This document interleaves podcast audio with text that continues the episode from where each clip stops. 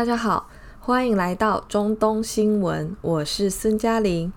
好，那上一集呢，我们讲到的是哈萨克的动乱，呃，那个时候上架的时间比较早哦，应该就是动乱发生后还没有几天，我们就做了。那其实到现在，我们回头来看呢，哈萨克的事情已经算是呃尘埃落定，然后嗯、冲突也被消弭了。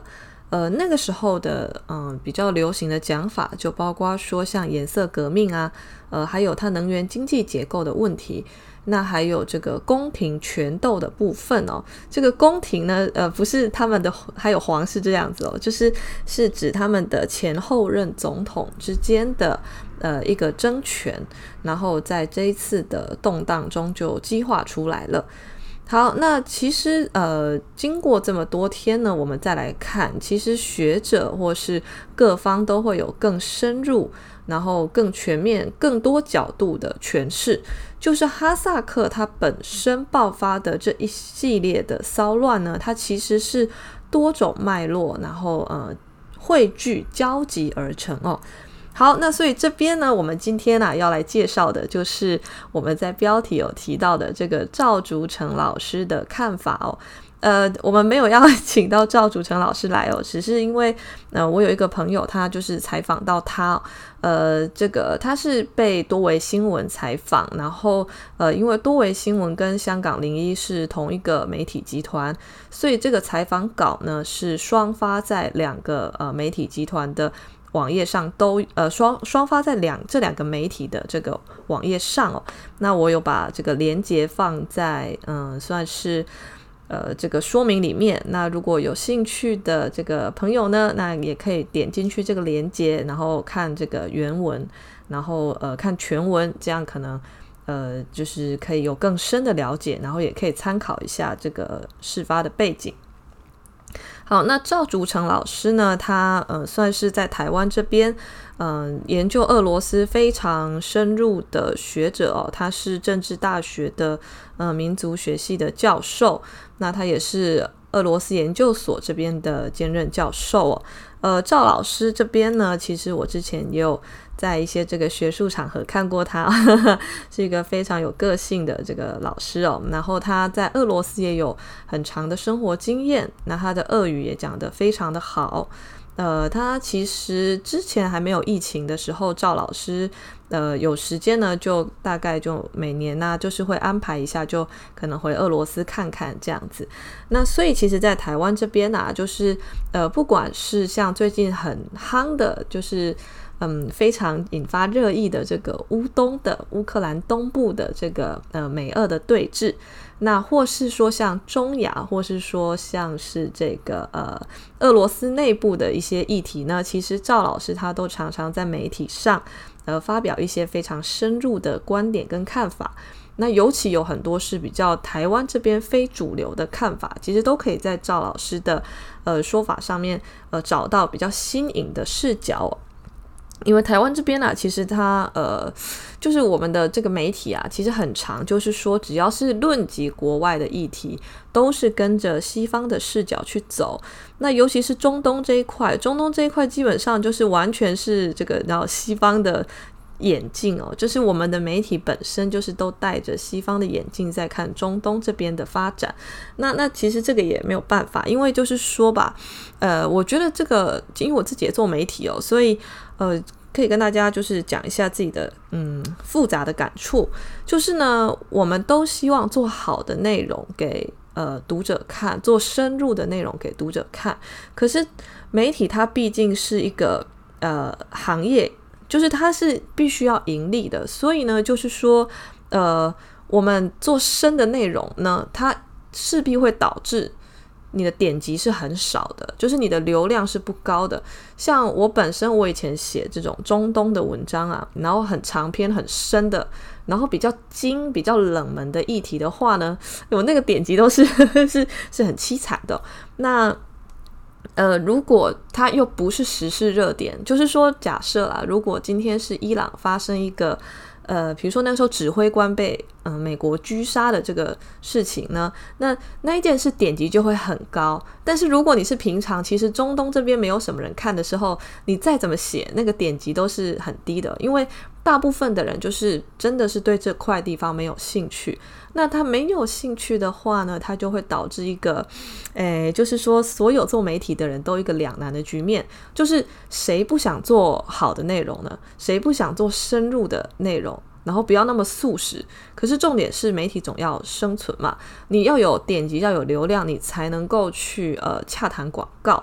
这样子哦。那所以就是说把呃很多的媒体啦，他们其实都需要就是说有一些比较。嗯，如果它是一个比较大众的媒体呢，它就要想办法用一些大众的部分来撑它的流量，然后用这个流量来养深度的内容。那例如就是说，如果你做一些这个什么宠物啊、美食啊，然后 美妆啊，这个这个一定点击是很高的。还有什么心理测验啊，这个 这个点击都会很高。那如果这个点击高呢，你就可以用这些流量来为你的这个集团营造这个收入，然后你就可以支撑你的比较。的深度的内容这样子，那当然这个台湾有 很多的媒体，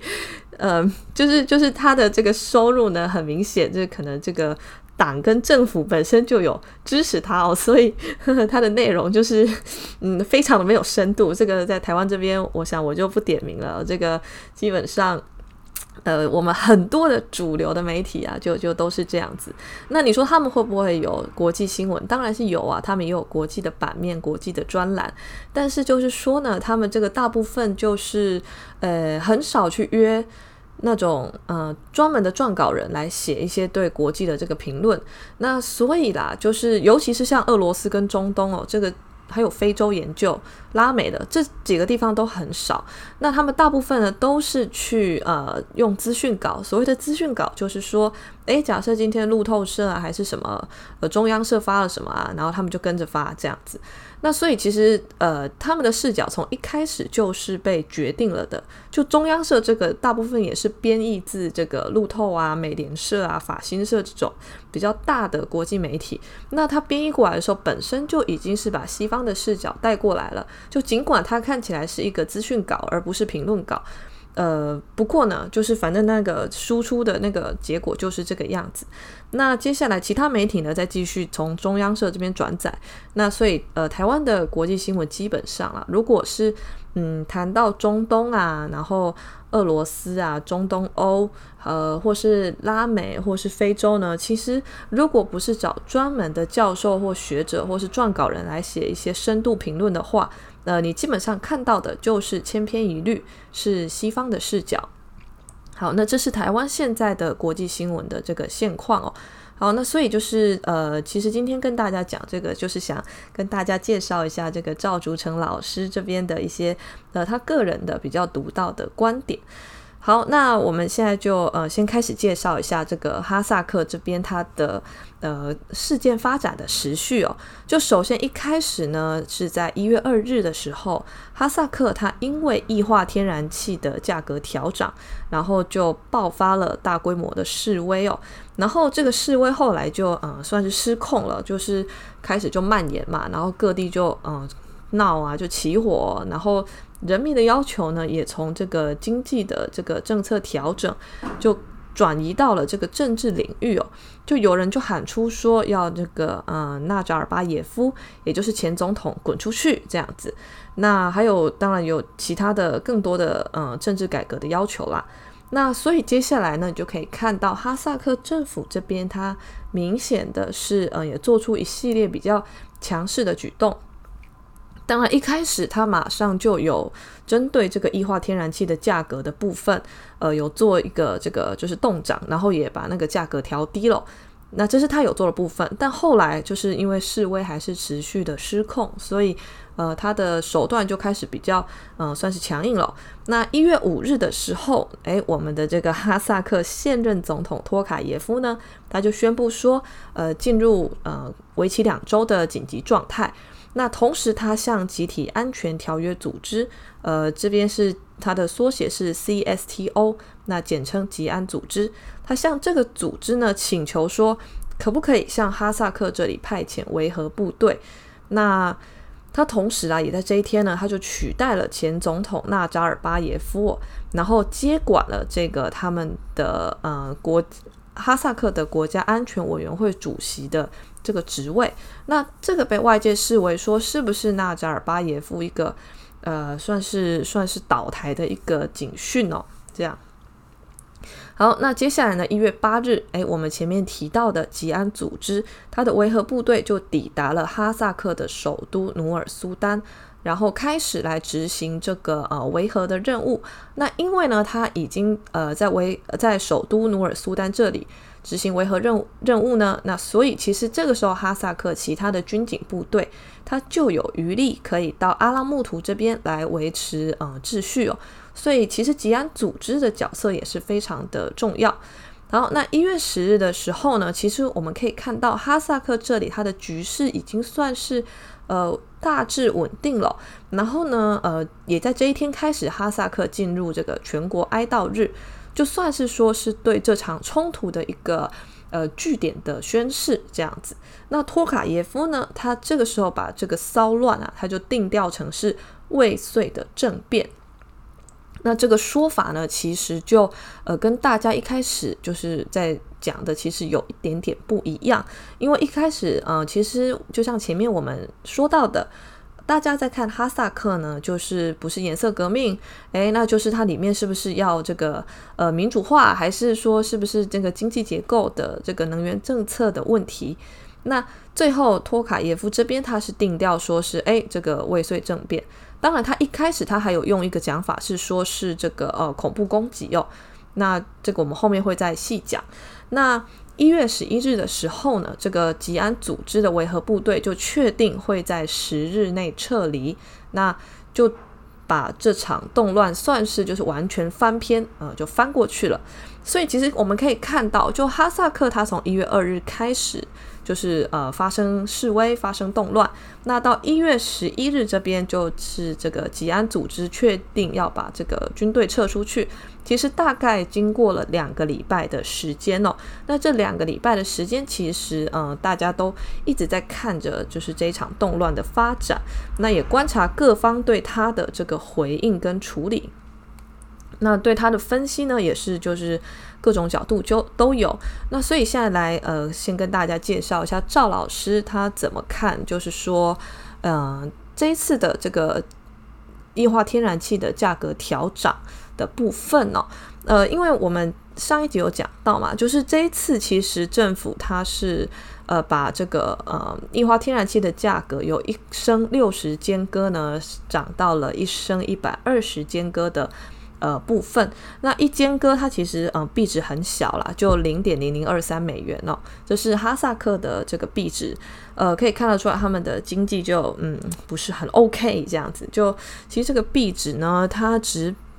就是就是说它 它一直让我想到我去伊朗那个时候的那个币值，就是伊朗的钱币，就是它跟台币怎么换呢？就是。你后面它的三个零去掉，就是台币的币值，所以就是呃非常辛苦的一个国家。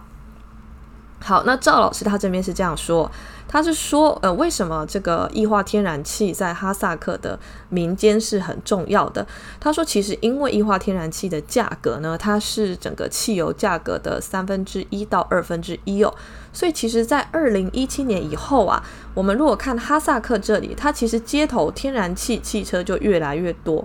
那天然气汽车这个在台湾是叫呃瓦斯车哦，那天然气汽车是呃大陆那边用的比较多一点。呃，反正就两个讲法都讲一下，然后大家可能就是会会会有概念这样。那其实呃赵老师这边提的数据是说啊，这个呃。天然气汽车它已经占了哈萨克这边整体的小汽车总量的百分之七十五。那其中呢，其实呃最多的地方呢，就依次是这个呃曼格斯套州，还有这个土尔克斯坦州，呃阿克托别州，还有首都努尔苏丹市，还有阿拉木图州这样子哦。诶，那其实呃我们讲一下这个土尔克斯坦州，呃其实它以前是叫做嗯。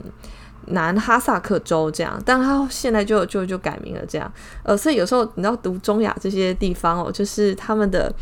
名称有时候就是地名会改，然后所以呃以前历史上发生过的事情啊，你对应到现在，你看地名的时候，呃有时候要这个稍微你知道就是要确认一下这个地名改过之后是不是还叫这个名字哦。好，那赵老师这边是说呢，其实除了努尔苏丹之外，我们可以看到其他地方正好就是这一次动乱的主要地区哦，尤其是呃它的天然气汽车占比排名第一的曼格斯套州，那这边呢算是呃这个动乱一开始最严重的地方，就主要就是我们前面讲的，因为液化天然气的这个价格涨价。涨涨价，然后导致呢，他们这个呃民众啊，因为这算是跟他们生活贴切所需的，那他们当然就会这个很不满嘛。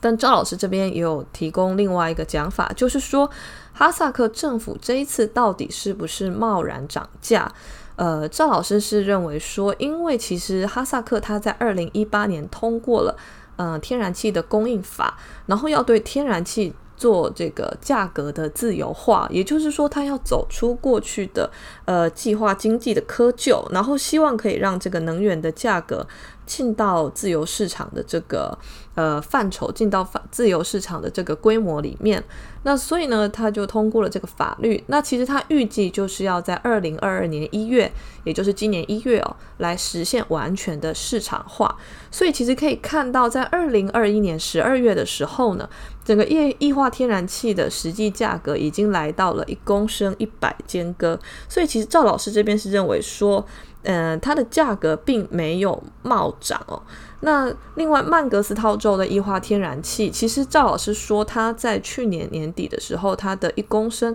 呃，成本就已经八十间隔，然后它的批发价是在一百间隔到一百二十间隔之间。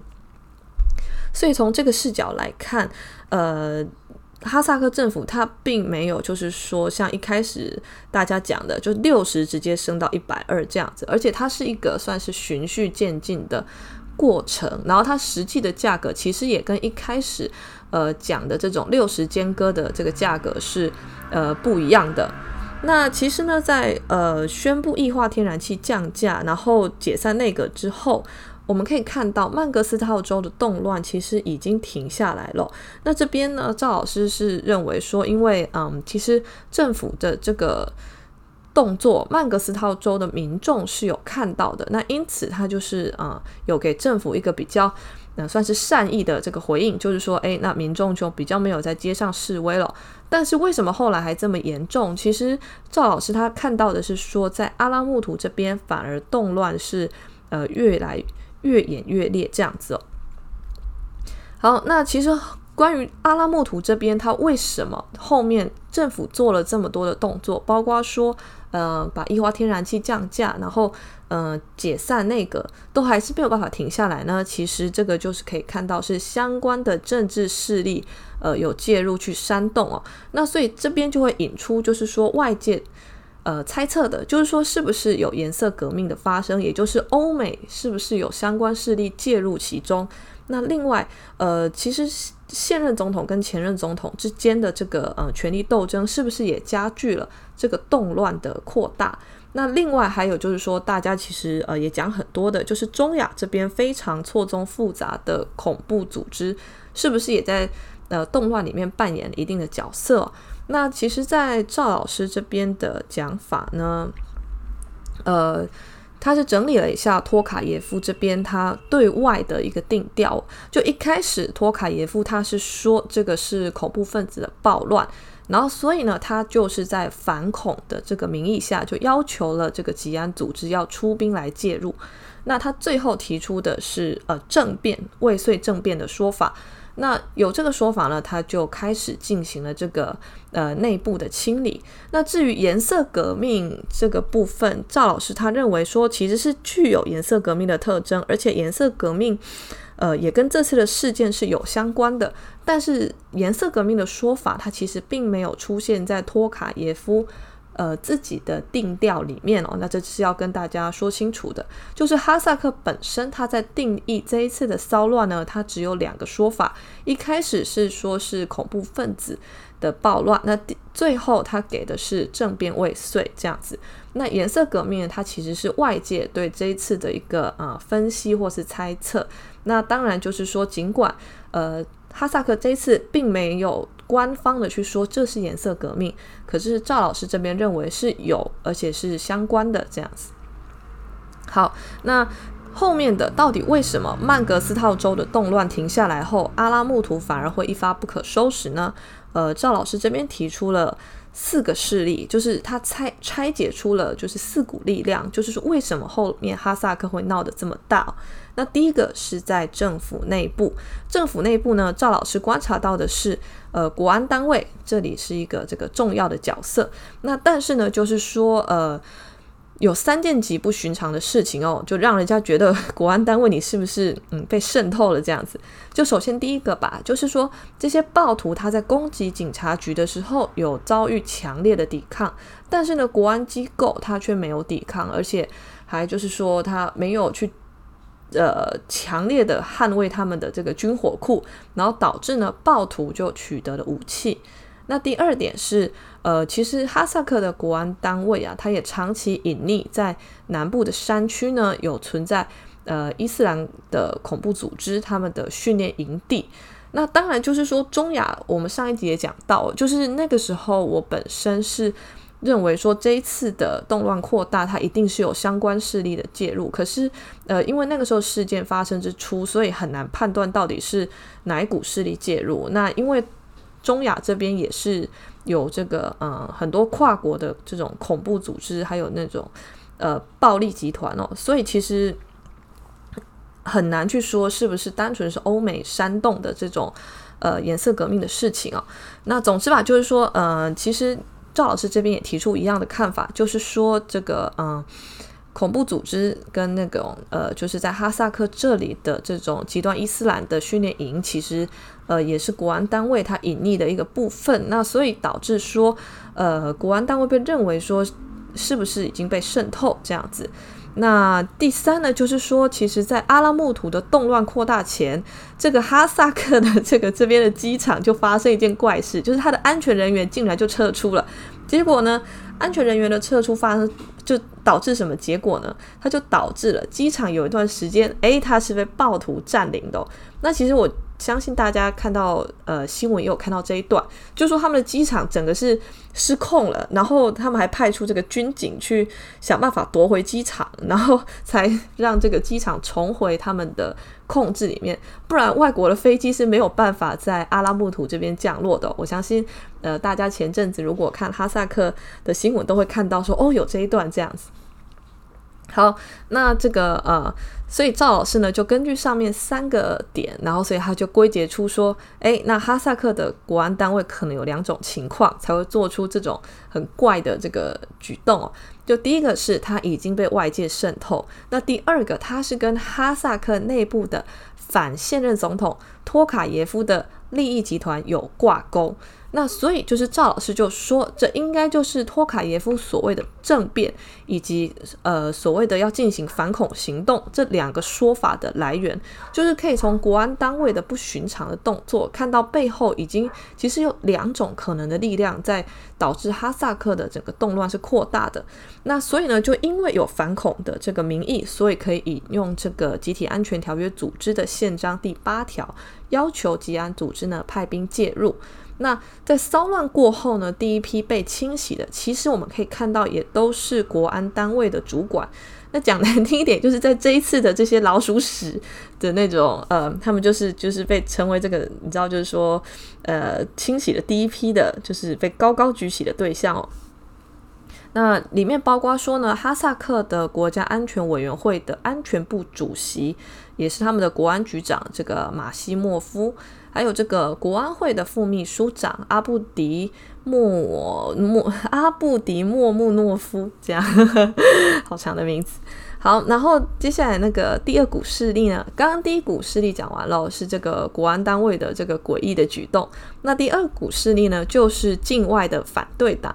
境外的反对党呢，呃，赵老师这边提到的是阿布利亚佐夫。那阿布利亚佐夫呢，他其实在一九九八年到一九九九年曾经担任哈萨克的能源部长。然后呢，他后来就离开政界去经商哦。然后呢，他就是在这个时候成为了反纳扎尔巴耶夫，也就是前任总统的呃一个代表人物。那还成立了一个非政府组织，叫做哈萨克的呃民主选择这样子。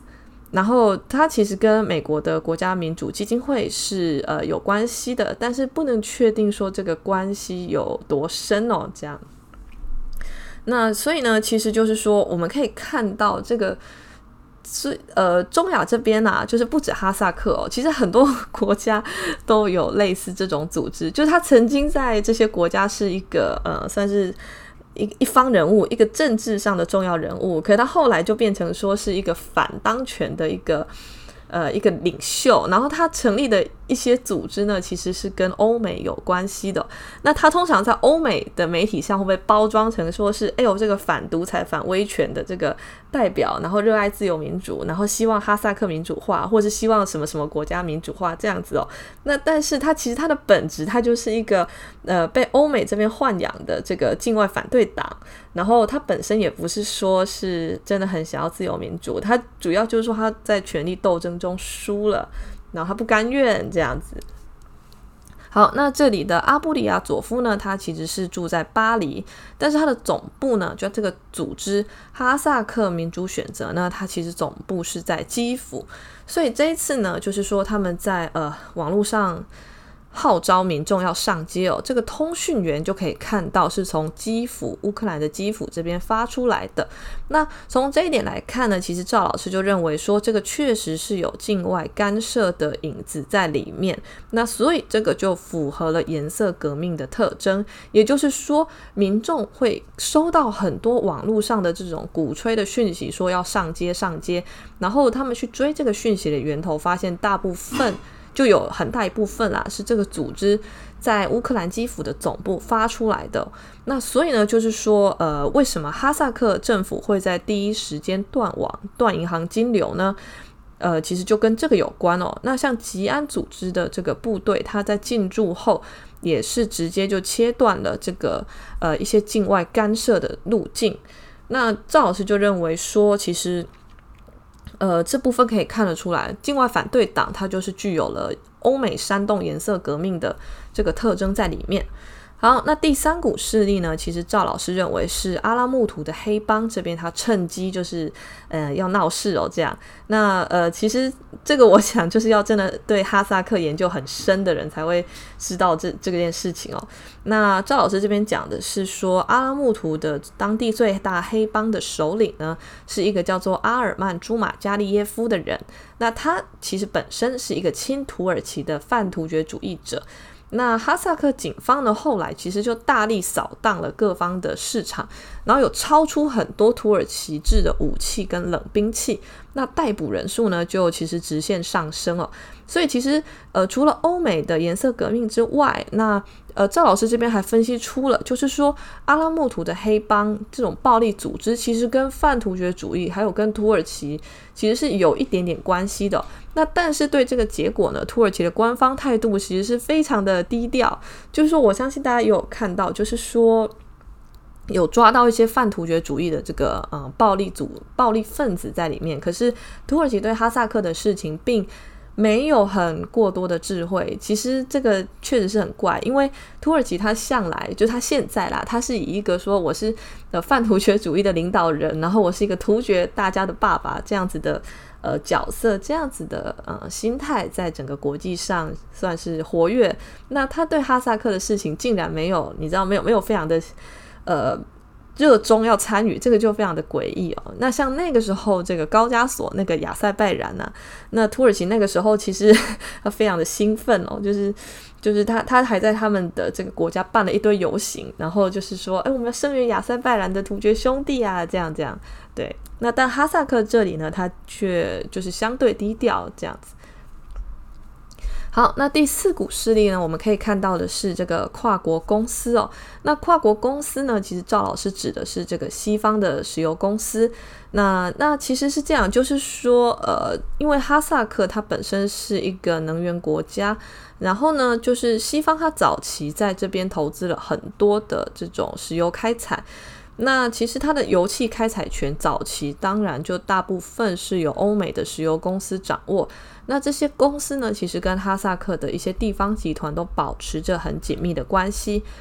呃，但是啊，但是其实从二零零零年开始呢，这个哈萨克这边它的中央就开始利用行政跟法律手段来把开采权就收归给中央政府哦。那另外就是说，因为中国在二零一零年以后也加大了对哈萨克的这个能源业的投资，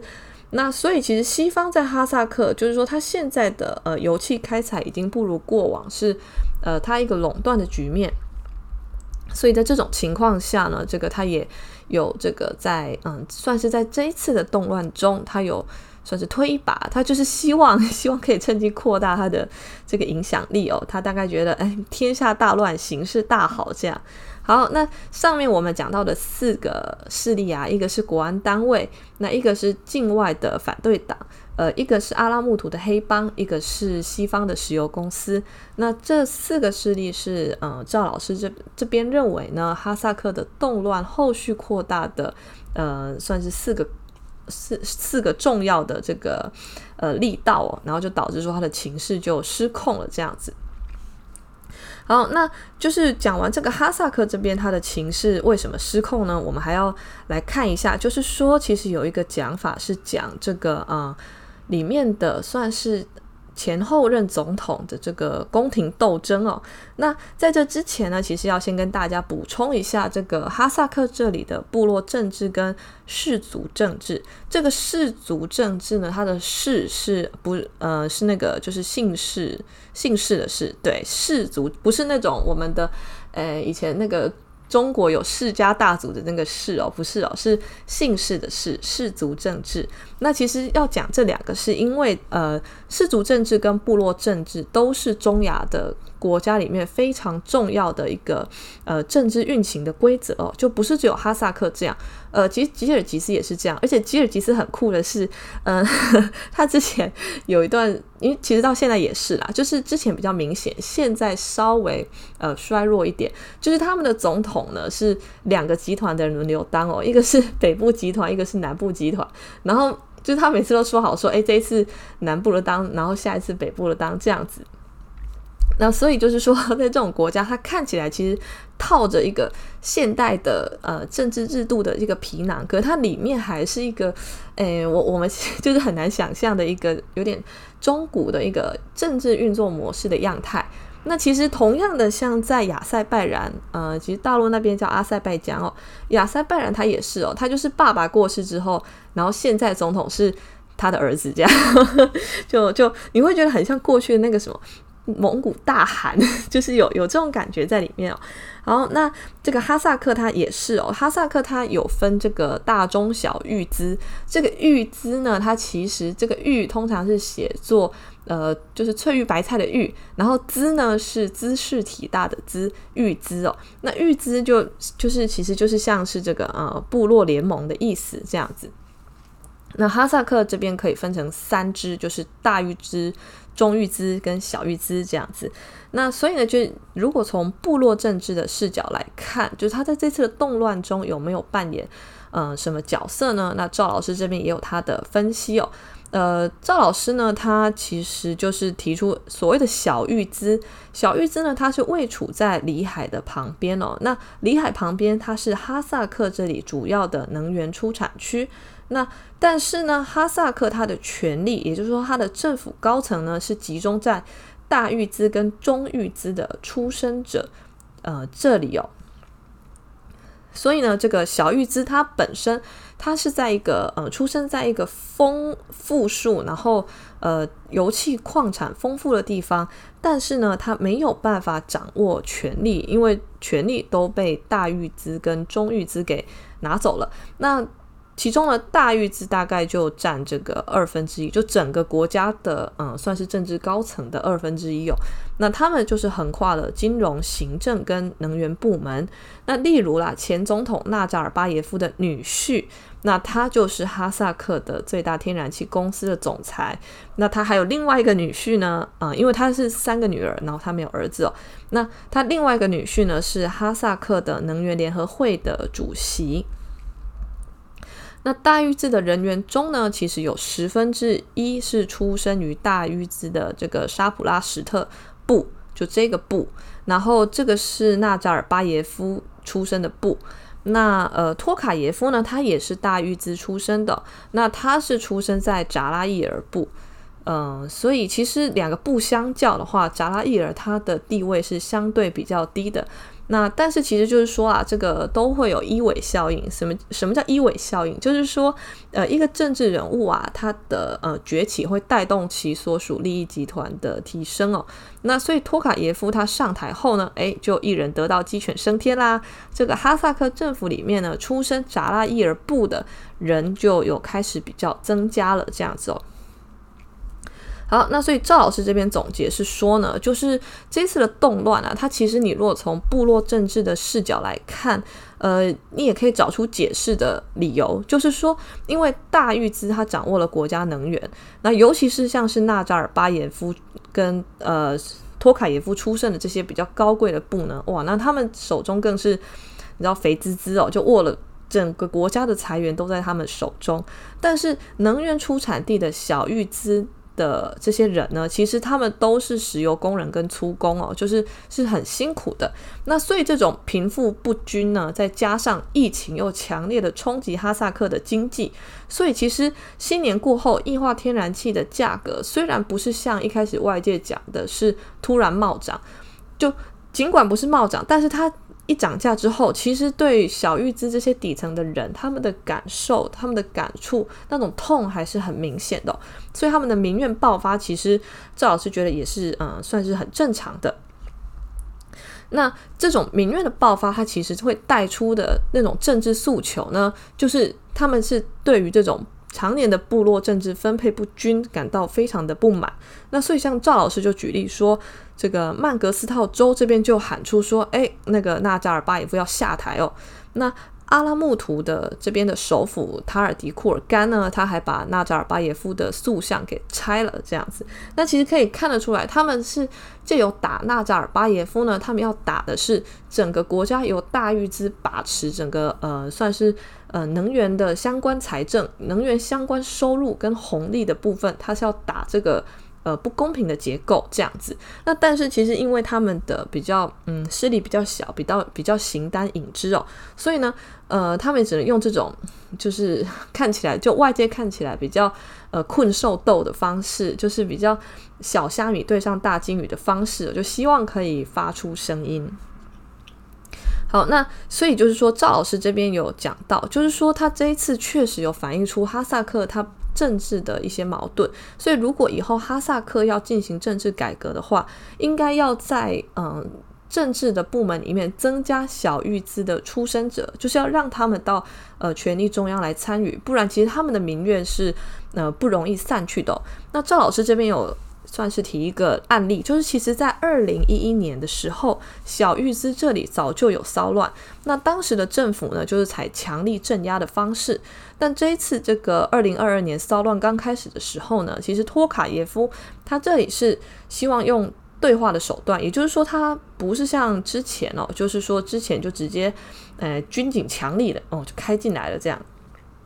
但托卡耶夫是就呃用比较软化的姿态，例如他调降这个液化天然气的价格，然后还解散这个内阁。那所以其实就曼格斯套州这里的动乱，你就可以看到其实是有感受到政府的善意，所以他就呃停下来了这样子。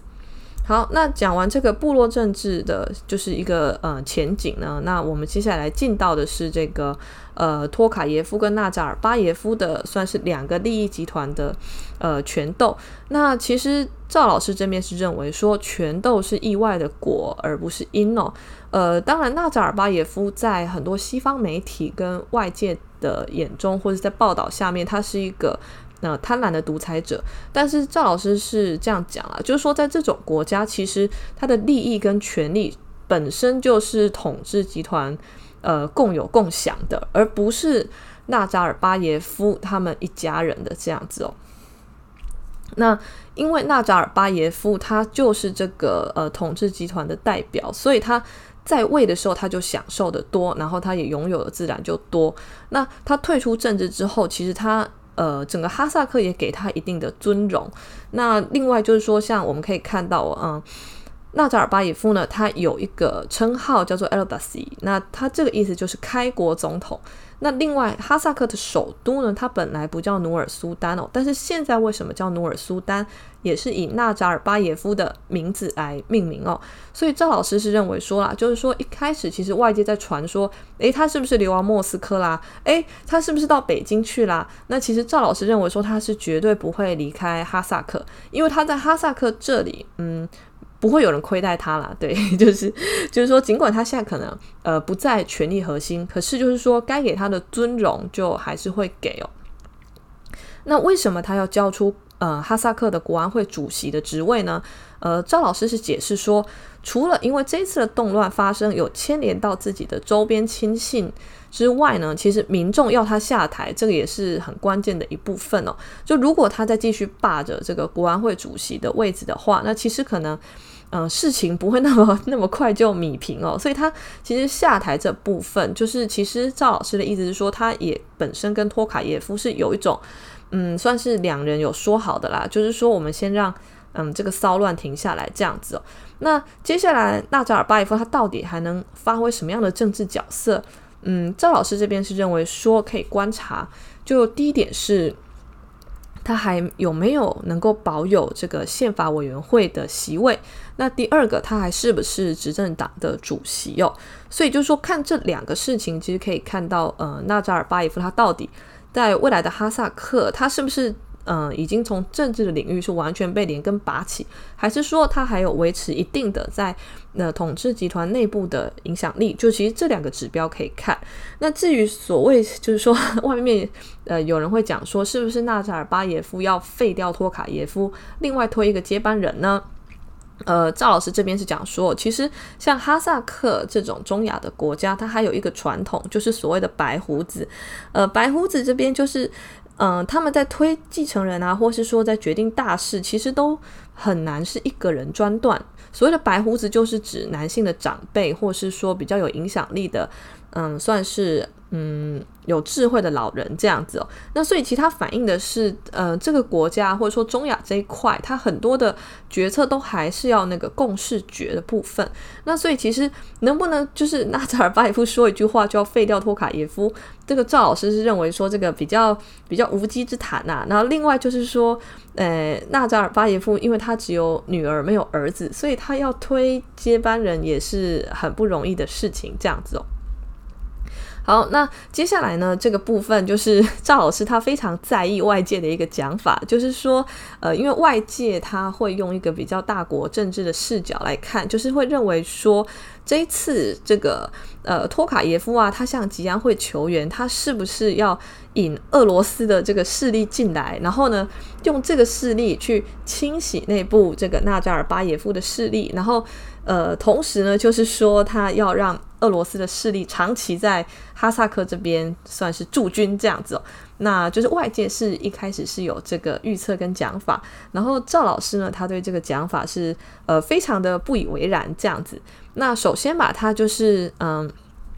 要强调，这个托卡耶夫这一次他的球员呢，其实都符合吉安组织的规范。那以前曾经其实吉安组织有拒绝过呃两次的这种呃其他的会员国的球员，那包括说二零一零年的吉尔吉斯的南部的种族暴力冲突，还有二零二一年的这个呃亚美尼亚跟亚塞拜然的高加索战争哦。那赵老师是这样讲了，就是说，二零一零年的吉尔吉斯的这个种族暴力冲突，它其实它的本质就是我们前面讲过的是它内部的南北的这个政争的问题，所以它没有外部势力的影子。那这种事情，你吉安组织你不好意思去介入吧？就是它其实就是内部的事情嘛，然后它也没有外部的像什么恐怖分子啊，然后颜色革命在里面这样子呃搅动这样子。那通常这种情况，吉安组织它它就不会去介入嘛，因为你这样你开一个先例，你介入了这个，那你之后你岂不是每个都要介入？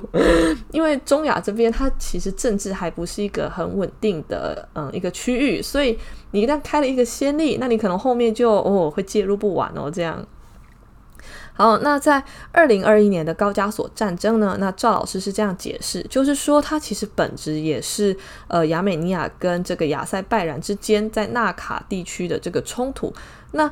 呃，就是其实还是亚美尼亚自己去攻击亚塞拜然，而且他纳卡地区本来就是亚美尼亚去占领了亚塞拜然的领土。那像这种两个会员国之间的领土纠纷，那吉安组织他当然就更不会去介入了，因为这样很麻烦，这样很容易攻亲变事主。那所以其实就是说，他觉得用这两件事情去衬托这一次吉安组织出兵哈萨克的呃的特殊性呢，他觉得这是说不过去的，这样。那至于托卡耶夫他引入俄罗斯势力呢？这边赵老师他也提了几点呃反驳这种讲法，就是呃首先吧，赵老师他非常在意的是吉安组织派出的不是俄军，就是他发现很多的报道都写俄军、俄军、俄军啊，然后俄军进入哈萨克啊这样。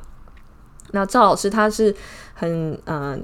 就是很强调说这是联合的维和部队哦。那里面呢，除了俄罗斯之外，其实这一次连亚美尼亚跟塔吉克都有派人来支援，但是美国这边却通过媒体一直持续的去渲染说。诶，哈萨克要引这个 俄罗斯的势力进来哦，然后他认为说这是一种认知战啊，就赵老师认为说这个是美国的一个对俄罗斯的认知战的一环，他其实是要去渲染这个俄罗斯威胁论。那尤其在中亚这边哦，就是美国觉得这这招嗯、可以用，因为其实俄罗斯在中亚这边的嗯、存在还是蛮强的，那影响力也是一直有，因为以前毕竟有嗯、苏联的这个关系嘛。那当然，就是说，其实是在中亚这边，这个嗯 不是很有用啦。就是如果美国去炒作这个，因为中亚这边，嗯，它相对是习惯俄罗斯在这里哦。那呃，如果你去炒作俄罗斯威胁论，在哪里会比较有用呢？通常就是在波罗的海三小国啊，或是在乌克兰啊，或是在呃东欧这些像波兰啊，然后捷克啊这些国家，就是可能会有用。然后你就可以看到这些国家他们会开始上窜下跳，你知道吗？就是说美国炒作这个，其实只是要把这些国家拿来当成就是说它的地缘的棋子，所以一直炒作这个东西。所以你看最近立陶宛它。嗯，对他玩的东西，我想就不用再赘述了。但反正 anyway，就是他们是有这样的呃心结是可以被呃被挑逗起来这样。好，那另外就是说呃赵老师这边也讲到说啦，这个嗯，美国它本身啊，它在哈萨克这里它的存在本来就没有很强啦，所以其实外界有一个讲法就是说，因为呃美俄它现在在乌东是一个在谈判的状态嘛。呃，其实现在可能更紧张了，因为 因为可能这个俄罗斯发现美国只是想拖住他这样子，然后没有想要真的跟他谈，因为其实俄罗斯他要的就是。呃，美国书面的，然后明文的保证就是不能让乌克兰加入北约，然后你不能够卖这个中程飞弹给乌克兰，然后你不能在呃乌克兰驻军嘛，大就是大概这几点要求，但美国显然不愿意嘛，这样，然后所以就是现在比较紧张。那但是一开始哈萨克这件事情发生的时候，就有一个讲法是说哈萨克的事情会不会影响到？呃，美俄在乌克兰这里的谈判，那其实呢，这个呃，赵老师认为是不会。那因为这个，他认为是这样哦，就是美国在哈萨克这里，它的存在感本来就超级低，就是说它的政治影响力其实是呃不如这个俄罗斯的。那当然它。用这些境外的这种反对党，就是挑动一些骚乱，这个实力是有。可是你要说，诶，他能不能够像俄罗斯这样去在政治上，哈萨克的政治上有一些话语权，这个是呃没办法的。那例如像是二零二一年十月那个时候驻哈萨克的呃美国驻哈萨克大使，他离任后，其实到现在美国就一直没有派新大使。那所以呢，就是说这次不管维和部队会不会进入哈萨克，都没有办法大幅的去改变美国在这里的存在，因为它的存在感真的是很低哦。那所以呢，在这种情况下，呃，也就不会影响到美俄在乌克兰这里的呃谈判。那另外啦，就是说有一种声音啊，就哈萨克内部其实有这个声音是说，呃，托卡耶夫呢要跟俄罗斯来合谋摧毁哈萨克的独立，就认为说呢，托卡耶夫向吉安组织求援呢，就导致了哈萨克的独立路线受到中断。那也导致这个纳扎尔巴耶夫的去俄罗斯化的这个路线呢，诶，也被阻止了。这样子，那赵竹成老师呢，他就认为说，哦，这种讲法呢也很不 OK。这样，呃，赵老师是这样认为哦，因为呃，首先把这个如果有外国的军队在这里，然后这个国家就诶没有办法独立的话呢，呃，那那照这个逻辑。这个日本、韩国跟德国岂不从来没有独立过吗？因为像呃维和部队这个，他一开始是被外界炒作说这个俄罗斯以后要长期驻军哈萨克，但是赵老师他是反驳说啦。呃，他在协助哈萨克稳定秩序后，其实他就启动了撤离程序。那这样其实究竟要如何影响哈萨克的独立呢？那就像另外我们前面也讲过嘛，这个日本、韩国、德国这些国家，我如果要照哈萨克这个标准来看，那他们岂不从来没有独立过？其实这个讲法，我觉得是真的蛮有说服力的。就是说，呃，大家。通常啊，看这些国家看到别的军队进来，就会觉得哦，是不是有什么惊天大阴谋？但是呢，面对美国到处在各个国家驻军，诶，然后就很少有人会去认为说这个是帝国主义的一种展现哦。